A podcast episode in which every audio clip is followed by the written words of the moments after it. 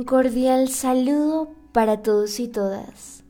Les doy la gran bienvenida a su podcast literario, a toda palabra.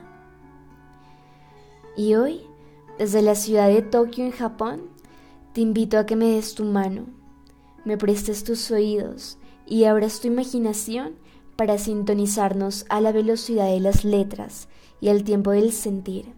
Un espacio para descubrir, en esta ocasión, al escritor japonés de las múltiples máscaras. Hablamos de Yukoi Mishima, nacido el 14 de enero de 1925.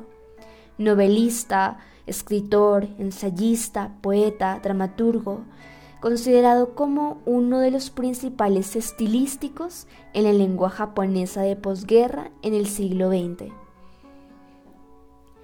Con un don casi inexplicable para las palabras, un genio literario para la humanidad, escribió con gran detalle el desarrollo de la personalidad y el efecto de las crueles paradojas del deseo, el rechazo, la belleza y también la violencia. Su infancia, su infancia llena de tormentos y soledad, conviviendo con su abuela que lo abusaba, pasó después de eso a vivir con su padre, le exigía desarrollar y comportarse enteramente como un hombre masculino, debido a que las letras no le eran tan viril para él, y tan solo aumentaba su sensibilidad, su fragilidad e incluso le decía que aumentaba su debilidad. Escribió su primera obra, Confesiones de una máscara, que por cierto triunfó con gran éxito, en la que describe la vida de un joven homosexual después de la guerra. Mishima terminó con su vida en 1970, tras intentar un golpe de Estado, con, la intención de que consideraba la decadencia de su país. Decidió cometer el seppuku, un ritual de suicidio samurái, en el que se mostraba con gran compromiso con la literatura y la cultura que lo llevaba a rebelarse en contra de una sociedad sumida en el vacío espiritual que como es de suponer, entromete quitarse su vida para salvar su honor. Tras una intensa vida y muerte de este honorable personaje, hoy nos entrometemos en las confesiones póstumas que dejó de memoria su sentir y en el que seguramente más de uno se sentirá acompañado por sus palabras.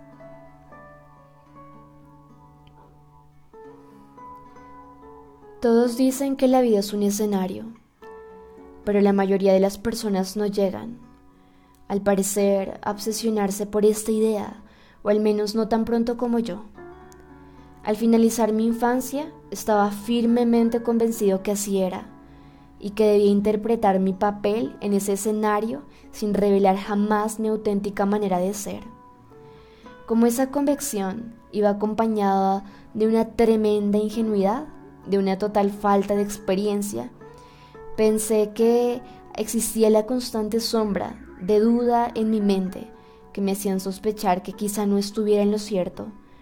Lo indudable es que todos los hombres enfocaban la vida exactamente como si de una interpretación teatral se tratara. Creía con optimismo que tan pronto como la interpretación hubiera terminado, bajaría el telón y el público jamás vería al actor sin maquillaje. Mi presunción es que moriría joven. Ese era otro factor que colaboraba a mantener esa creencia. Sin embargo, con el paso del tiempo, ese optimismo, o mejor dicho, ese sueño en vigilia, concluiría a una cruel desilusión.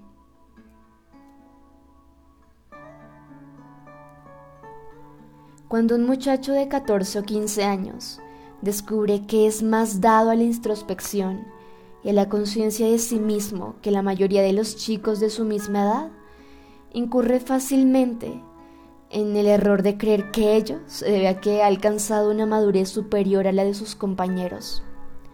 Ciertamente cometí ese error.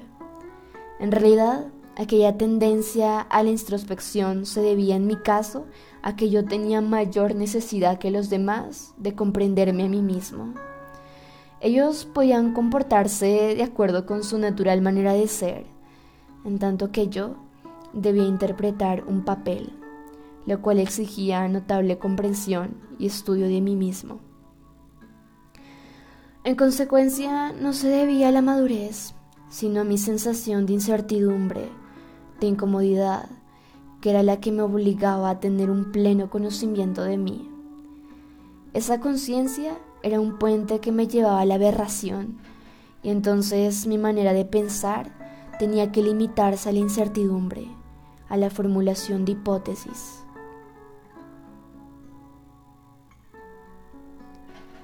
Pensaba que quizá con entusiasmo, conmovedor pensamiento ciertamente, podría escapar de mi infantil condición. Parecía que aún no me hubiera dado cuenta de que aquello que me asqueaba era mi verdadera forma de ser, formaba parte de mi verdadera vida. Era como si creyera que aquellos habían sido años de un sueño del que podría escapar a la verdadera vida. Sentía la necesidad de comenzar a vivir, comenzar a vivir mi verdadera vida, incluso en el caso de que se tratara de una pura mascarada y no de mi vida. Realmente había llegado el momento en que debía ponerme en marcha, avanzar, aún arrastrando mis pesados pies. Yukoi Mishima, Confesiones de una Máscara, 1949